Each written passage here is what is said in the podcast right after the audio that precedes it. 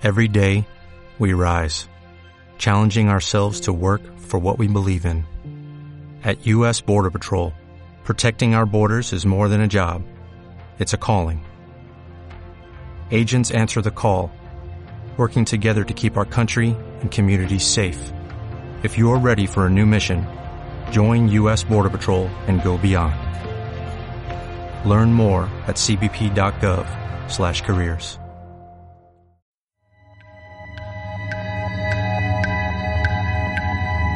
Radio INA presenta Noticias del Más Allá.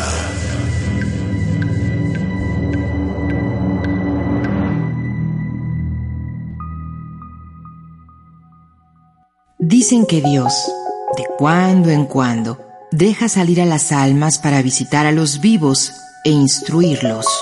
Segunda noticia del Más Allá. María Concepción Lugo Olín. Fragmento del libro Por las sendas del temor. Una publicación de Lina.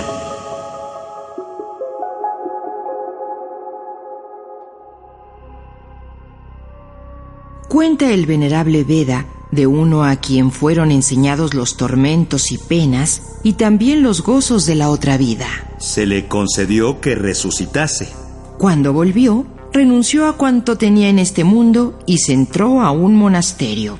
Ahí perseveró hasta la muerte con grande rigor y aspereza, en tanto grado que su vida era un pregonero perpetuo, aunque la lengua callase. Vi cosas horrendas. Entrábase a un río helado que estaba junto al convento sin desnudarse los vestidos, habiendo quebrado el hielo por algunas partes para poder entrar. Espantábanse algunos de que pudiese un cuerpo humano sufrir en tiempo de invierno tan grande frío. ¿Cómo es posible que usted haga esto? Otro frío mayor que este no he visto yo.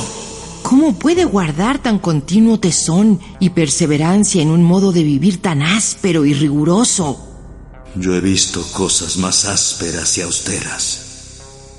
No aflojó aquel hombre en estos rigores ni aun en la última vejez, sino que tuvo gran cuidado en castigar la carne. Con su santa conversación y ejemplo y saludables amonestaciones, aprovechó a muchos para corregir sus costumbres.